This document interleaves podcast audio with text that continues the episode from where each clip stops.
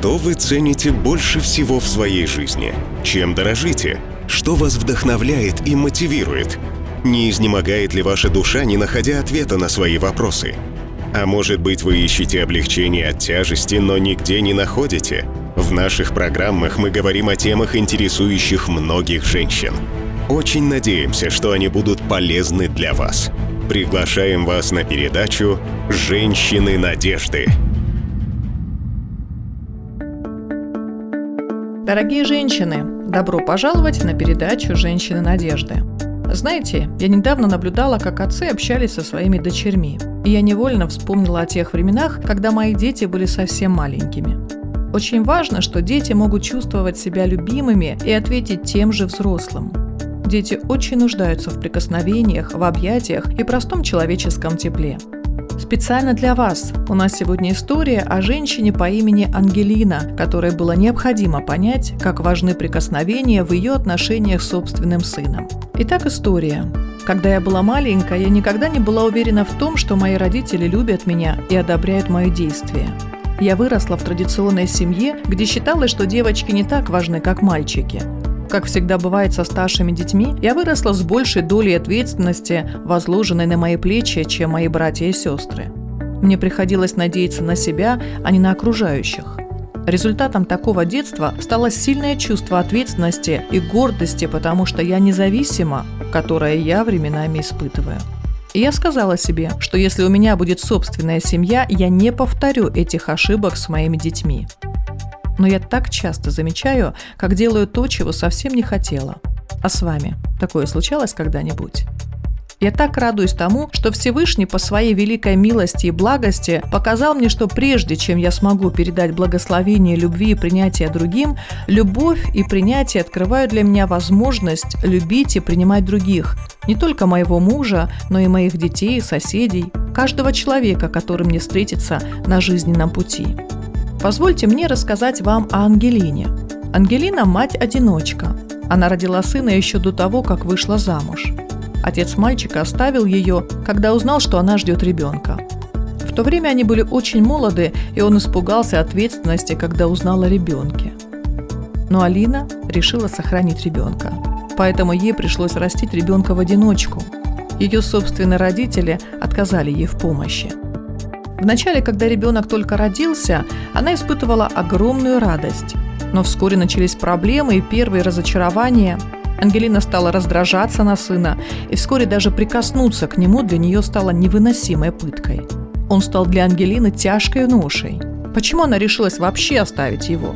Только ли потому, что в ее собственной жизни в детстве не было этого нежного, любящего прикосновения? Или она чувствовала себя виноватой в том, что сделала в прошлом? Или потому что ее сын Дамир был так сильно похож на своего отца, и память об этих отношениях все еще причиняла ей боль. Когда Дамир подрос, Ангелине не удавалось никак повлиять на его поведение, которое с каждым днем все ухудшалось и ухудшалось. Друзья поддерживали ее в ее стремлении каким-то образом помочь сыну, и вскоре она поняла, что его проблемы являются результатом того, что она не давала ему достаточно любви, когда отвергала его в детстве. Ангелина приняла важное для себя решение. Она решила, что пришло время изменить свое отношение к сыну и свой стиль общения с ним. Знаете, с чего она начала? Она начала его обнимать каждый день. Сначала это было непросто, потому что до этого она прикасалась к сыну только для того, чтобы отшлепать его за какую-либо провинность.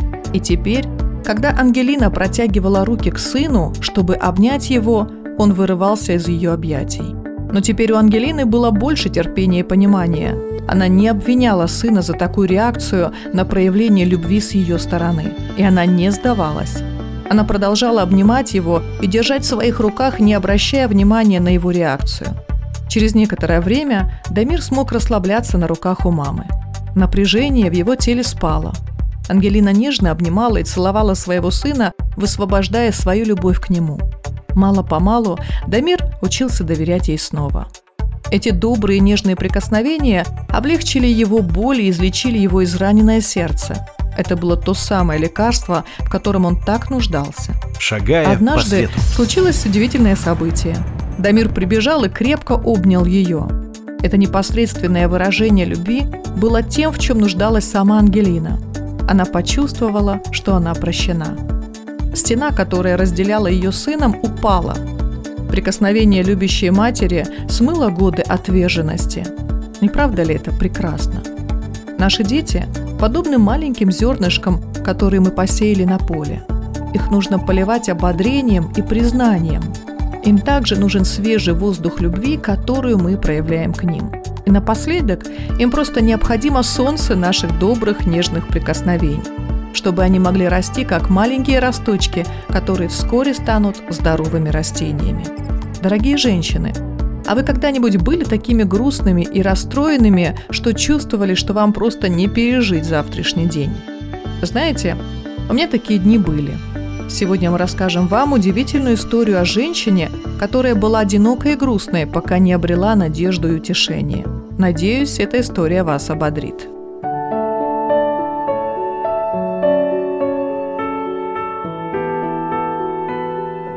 Сегодня мы расскажем вам историю, и хотя она взята не из реальной жизни, она могла бы стать историей любой женщине в любой день в любой стране мира – Потому что когда женщина встречается со Всевышним, ее сердце исцеляется. Эта женщина была невысокого роста, с карими глазами и вьющимися волосами, которые торчали в разные стороны. А звали ее Пио Рошан. Она была очень энергичной, потому что на ее плечах лежало так много ответственности, и слишком много дел требовали ее вмешательства, а еще так много нужд вокруг, которые требовали удовлетворения. Но сегодня она сидела в тишине – в тишине, которая наполнена гневом и злостью. Ее темные глаза были полны слез. Она размышляла над прошлыми неделями своей жизни, и ее воображением овладело только одно всепоглощающее, но бессмысленное желание однажды заснуть и не проснуться. Это желание не имело никакого смысла, потому что она не спала и не могла заснуть, к тому же она была очень одинока. На самом деле она не была одна – ее постоянно окружали люди, которые чего-то ожидали от нее. Она могла представить себя в уединенном месте только в своих мечтах. Ее муж был холодным и безразличным. Обычно он был очень сдержанным, и те немногие слова, которые он произносил, были жестокими и резкими. Ее дети, которыми она так восхищалась, отвергали ее. Недавно ее посетили родственники – Некоторые из них просто игнорировали факт ее существования, а другие постоянно напоминали ей о ее несостоятельности. Она плохо готовила еду, она неправильно распоряжалась деньгами, она не была хорошей матерью и женой. Она, она, она. Эти набеги родственников и их нападки были бесконечными. Но вдруг визиты внезапно прекращались. Пирошан оставалась одна в полной тишине поразмыслить о своей жизни – она так устала от попыток удовлетворить нужды всех своих близких, принести радость и свет в жизни тех, кого она любила, и угодить всем им. Пирошан – это армянское слово, которое обозначает отчаяние. А знаете ли вы, что значит отчаяние?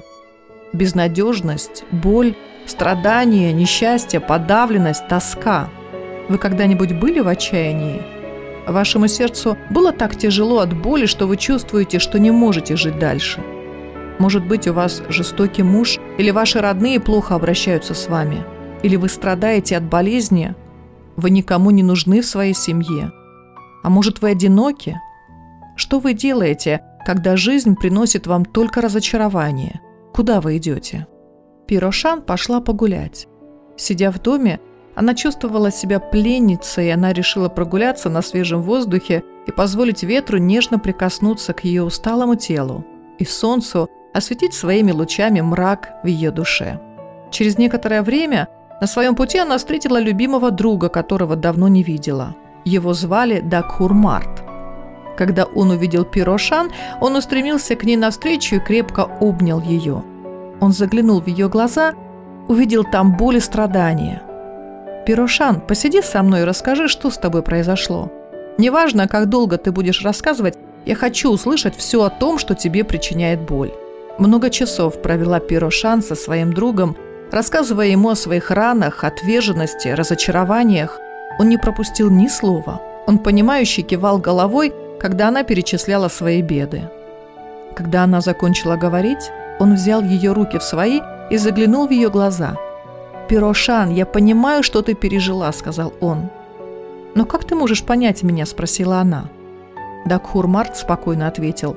«Потому что и я был отвержен теми, кого любил. Я знаю, что чувствует человек, которого не любят и отвергают. Я пережил боль физически и эмоционально. Я испытал голод и одиночество». Пирошан была потрясена глубиной и искренностью этих слов. Он по-настоящему понимал ее боль, потому что сам прошел через глубины отчаяния. Имя Дакхурмар означает «муж скорбей». Есть еще один человек, которого называют мужем скорбей. Это Иисус Христос. В книге пророка Исаия в 53 главе 3 стихе говорится «Он был презрен и отвергнут людьми, человек скорбей, знакомый с недугом». Этот стих из Библии говорит нам о том, что если никто не понимает нас, Иисус понимает. Его сострадание к нам настоящее из-за испытаний, через которые Он прошел здесь, на земле. Иисус пришел на землю во плоти как обычный человек, хотя и совершенный, чтобы пережить сердечную боль и голод, отвержение и осмеяние. Зачем Иисусу Христу нужно было это? Во-первых, Он смог умереть на кресте вместо нас. Он стал жертвой за грех каждой из нас. Он принял наказание за грех и принес себя в жертву вместо нас. Во втором послании Коринфянам в 5 главе 21 стихе говорится «Ибо не знавшего греха Он сделал для нас жертвою за грех, чтобы мы в нем сделались праведными перед Богом». Это значит, Иисус умер за нас, за наши грехи, отчаяние и безнадежность. А потом Он воскрес – в Евангелии от Матфея в 28 главе 6 стихе написано «Его здесь нет, он воскрес», как и говорил ранее. Пойдите и посмотрите на место, где он лежал. И в Евангелии от Луки говорится «Написано, что Иисус должен пострадать и на третий день воскреснуть из мертвых», – сказал он им. Во имя Его всем народам, начиная от Иерусалима, будет проповедано покаяние и прощение грехов. Эти стихи говорят нам – что пролитая кровь Иисуса Христа смывает наши грехи навсегда, когда мы просим Его о прощении наших грехов. Нам нужно прекратить попытки удовлетворить наши сердца вещами или людьми, окружающими нас, и сделать Иисуса Христа главным в нашей жизни. Во-вторых, Иисус пришел на землю, чтобы испытать все тяготы земной жизни, чтобы Он смог отождествить себя с нами и полностью понять нас. Бог не хочет, чтобы мы искали счастье и удовлетворение в отношениях с людьми, надеждах или вещах. Близкие отношения с Иисусом – вот единственное, что приносит утешение и продлится вечно. Пирошан абсолютно искренне верила, что если ее дети будут относиться к ней с уважением, муж по-доброму, а родственники будут проявлять любовь, она найдет покой и получит удовлетворение от жизни. Но она ошибалась. Эти вещи приносят только временное удовлетворение, но однажды снова придут испытания, и в сердце снова оживет ощущение неполноценности. В послании к филиппийцам в 4 главе написано «Не заботьтесь ни о чем, но во всем, через молитву и прошение, с благодарностью открывайте ваши просьбы Богу. Тогда мир Божий, превосходящий всякое понимание, сохранит ваши сердца и умы в единении Иисусом Христом».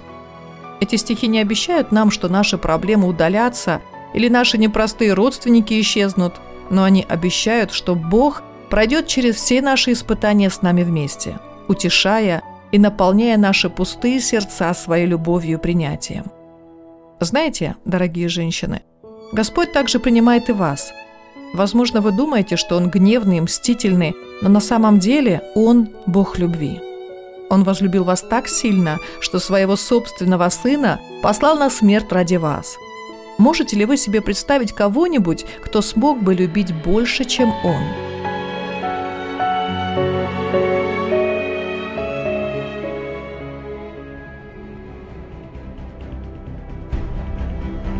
Обязательно напишите нам – нам важно знать, насколько передача была полезной и интересной.